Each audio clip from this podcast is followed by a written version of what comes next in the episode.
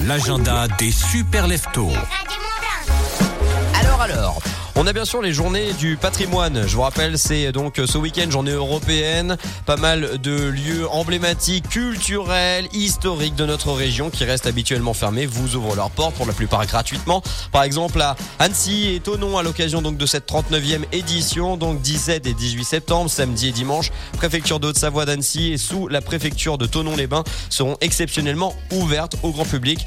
Journée qui a pour objectif, comme je disais, de mettre en forme et euh, en lumière patrimoine pour tous les publics. N'hésitez pas à vous renseigner auprès de vos mairies respectives des offices de tourisme.